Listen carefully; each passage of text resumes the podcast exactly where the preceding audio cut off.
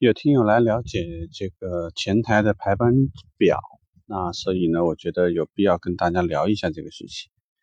呃，如果说你很细心，而且听完了所有节目的话，你应该会发现，迄今为止我只讲过排班制度，从来没有聊过这个排班表，也聊过这个客户来源渠道，但是对于排班表的使用啊、规范啊，要注意什么呀，却从来闭口不谈。这里是有些原因的。排班表呢可以有，但是你发现特别难管，因为这里头涉及到很多问题。第一个问题是人员，这个人呢一般来说划为三类。第一类呢，这个人归销售部管，既然嘛是同门兄弟，自己这个自相残杀就没有必要了。这个也会导致呢，很多时候销售顾问，尤其是强势的销售顾问，总是会找很多理由跟这个销售前台说，你又不懂。你也不懂得看这个客户，我说他是无效客户，他就是无效客户；我说他是随意进来看的，他就是随意进来看的。那在这种情况下，你可以理解前台其实根本就没有办法发挥很客观的第三方作用。所以在这种情况下呢，那么这个前台形同虚设。第二类的情况呢是，这个销售前台呢归这个市场管理，这种情况呢就非常有意思，因为。市场部和销售部考核的口径就是那个分母，但是市场经理的业绩呢是靠这个分母来体现的，所以有的时候市场经理呢如果心狠一点，他会把所有可能进店的客户全都算上，这样使分母非常非常的大。原本呢按照销售经理口径，也许说我们前台的这个客流呢，比如说一个月正常新增三百多，但是你到市场经理手上呢。就很可能会变成四百多到五百多，而且呢，销售经理在跟你争执这件事情的时候，还会大肆的去跟你讲你的流档率水平太差，啊，而且这样很容易呢，就是会引发一些没有必要的冲突和争执。呃，总经理呢，甚至说还有很多时候他会站在市场经理那那边，毕竟讲花的市场费用，我既然说已经有这个说法。现在客流成本，我当然希望在集团体现我的客流成本是低的，成交成本是低的。但是你这样看的话呢，客流成本倒是低，成交成本可不会有什么变化。呃，所以呢，这个部门放到市场部呢，其实也是一个隐患。那第三种情况呢，就是这个部门是放放到了客服部，放到客服部行不行呢？呃，其实也没有什么变化。因为从人员的结构上，你再怎么说，你让客服部的人去指导你怎么去登这个前台信息，这个上面也会有问题。他不知道怎么去做一些销售很实质的工作，所以对这个工作的管理，那只能是说做得很认真、很严谨。至于数据有没有用，到底哪个数据口径才是对的，会不会出现夹在销售经理和市场经理中间，最后呢根本就是没有标准，也是有可能的。刚刚我们讲的是人员。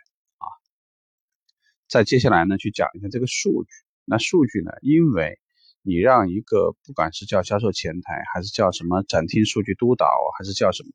实际上你想让这个人非常有权利是很难的。你赋予他权利，他并不是真的有权利。而且这个人如果说他真的非常的强，非常有能力，他就不会去做前台了。这个也是一个现在人员用人的一个特点。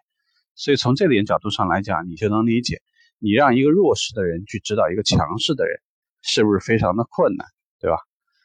这里呢，所以就是你在管理工作的时候呢，不管销售经理如何去说，我支持这个数据管理工作，我怎么去帮助你，但是依然这个工作做起来还是达不到实质的效果。好，接下来再讲呢，就是绩效考核，因为你的前台数据呢会涉及到绩效考核，所以销售顾问呢有时候。经常因为自己这个在前台数据登记所导致的一些市价率偏低、成交率偏低，有些公司如果一旦考核这个，就会使这些数据呢，反过来又让销售顾问对这张表呢非常的排斥，并且数据登记的及时性、完整性，很多时候，除非销售经理非常非常严格的要求，并且出具这个管理的一些具体的细则。处罚的细则，否则这种事情呢又形同虚设。所以呢，呃，在我的理解里面呢，前台数据登记表是一个非常微妙的东西。呃，如果说我站在销售顾问角度上来讲，我建议呢，大家是认真的登，因为这里头涉及到的问题是，你有了前台数据登记表，你才会正确的去系统建档，因为你有依据，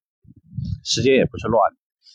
并且如果出现真单，那这个东西呢可以做拿来做凭据。呃，从另外一个角度上说，有可能呢它会成为你的笔记本，就是之前对于这个客户的一些重要信息啊，简单摘要的几个关键词也行。就是记录了以后呢，其实对于销售顾问还是有用的。那我避而不谈这个话题的主要原因是：第一，有些人不在管理岗位，所以对这件事情呢，呃，不会足够重视。另外一件事情呢，就是现在公司呢，往往会出现收入越来越低，管理的东西越来越多的情况，所以很多销售顾问对于这些管理工具抱有的态度，其实是一个抵制、很抗拒的态度。这个也使得，如果我们聊这个话题，有些人可能不感兴趣。但是，我应该反复跟大家讲，过，在未来的世界状况里面，因为竞争会很激烈，所以不会看数的这个人员去做主管、做经理，基本上就是噩梦啊！因为你要面对一大堆的这个跟厂家的报告啊，或者是你跟集团里面去汇报你工作的进度，包括未来怎么去举措的话。没有人去听你说很多情况，市场很好，市场很差，这个目前完成情况一般，没有这种说法，应该是所有的东西都是量化数据，只有量化，人家才相信你可能把这事儿能达成。所以在这里呢，想提醒大家一下，所以有关于前台数据登记表，我可以这么理解，你可以做，但是做的程度和决心，这就跟公司的重视程度有关。还有前台人员的安排，如果这个孩子本身是个非常弱势的孩子，那我想呢，你不要这个给予过高的期待，这样呢，很容易让这个辛苦做事的人呢，实际上心里又很不爽。呃，其实这个一些老油子呢，该怎么样怎么样，事情并不会有任何改观。呃，这就是以前呢，我很喜欢以始为终的这个做法，就是我主要。在销售经理岗位的时候，我盯大家的交车进度，我不会去盯其他的事情。这个也是抓大放小，因为你的精力用在一件事情里面了，那这个用在其他事情的精力就会少。如果你光是不停的去盯前台的数据登记，它不是漏登、不登、故意错登，就是故意降客户的级别。甚至说提供错误的一些信息，使这个管理人员没有办法准确的把握这个客户的状态。所以，如果说你依据这个东西来做事情呢，就会很辛苦。如果说呢，你按照某一些这个公司的做法，所有的客户接待全程录音，呃，并且呢，对于这个客户进行二十四小时回访，呃，好处就是如果你的品牌够强势，集团门店够强势。你可以用这种方法，使销售顾问少掉侥幸心，少掉那些不规范的动作。当然，缺点呢，有的时候呢，一些人性化的东西少了以后，那么这家公司就只剩下说收入好不好？如果收入好，OK，你要什么要求我都陪你玩。但是你要求你收入又不是很高的情况下，用这种强势，其实人员有的时候的异动变动就会很大，其实又会增加销售经理和内训师的工作量。并且呢，销量会持呈现一个非常不稳定的一个状态。这个也就是能解释，有些时候呢，一家店其实买卖可能很好，但是人员还是会很很大流动。有些门店品牌其实非常的差，销量也不好，但是你也没有看到他的人天天跑，就是因为管理这个东西呢，它是一个非常弹性的东西。你会和你必须用有时候不是一回事，你知道。你去处理和不处理，有的时候也是一个技巧问题。所以就是为什么我非常嗯矛盾的一个状态，就是其实我当时在录最早的时候叫这个卖车师门技术活，后来改名叫呃汽车销售管理的第一堂课。这个原本是我非常用心去做的一个内容，希望能帮到大家的。但是非常尴尬，这个节目迄今为止的收听都非常非常的少。所以，呃，那个节目呢，基本上目前没有再及时更新了。呃，那这样前台的表格呢，我们先聊到这儿。你如果还有别的问题呢，你可以留言给我。OK，祝你好运，拜拜。